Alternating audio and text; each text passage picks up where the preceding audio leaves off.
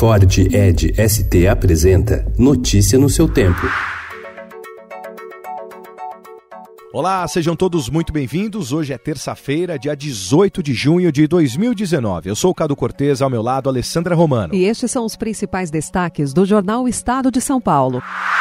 Com dívidas de 98 bilhões de reais, a Odebrecht pediu ontem a maior recuperação judicial da América Latina. Considerado um dos maiores impérios empresariais que o país já teve, o grupo vinha sofrendo repetidos reveses desde que virou um dos pivôs da Lava Jato. O pedido abrange 21 companhias. Os rumores de um pedido de recuperação vinham desde a semana passada, mas a gota d'água foi o pedido de execução de uma dívida do estádio do Corinthians pela Caixa. O economista Gustavo Montesano será presidente do BNDES, em substituição a Joaquim Levi, que pediu demissão ao ser ameaçado no cargo por Jair Bolsonaro. Ex-sócio-diretor do BTG Pactual, ele atuava no Ministério da Economia.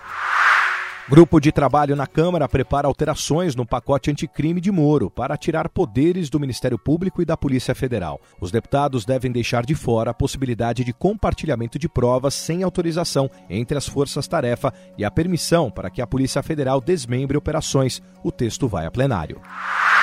Após quatro anos sem sarampo, a capital paulista tem surto da doença com 32 casos confirmados. De acordo com as secretarias estadual e municipal da saúde, ao menos 147 suspeitas são analisadas. A capital não registrava a doença desde 2015. Outros seis municípios confirmam casos.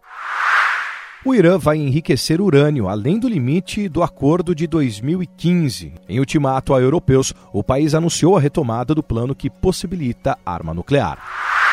Copa América, jogando para quase ninguém. Competição tem registrado fracassos de público. Hoje tem Brasil e Venezuela em Salvador. Bolsonaro veta mala gratuita em avião.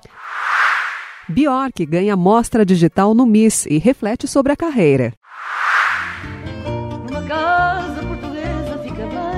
48 horas no Porto Opá. Passe dois dias intensos nessa maravilha à beira do Rio Douro. Notícia no seu tempo. É um oferecimento de Ford Edge ST, o SUV que coloca performance na sua rotina até na hora de você se informar.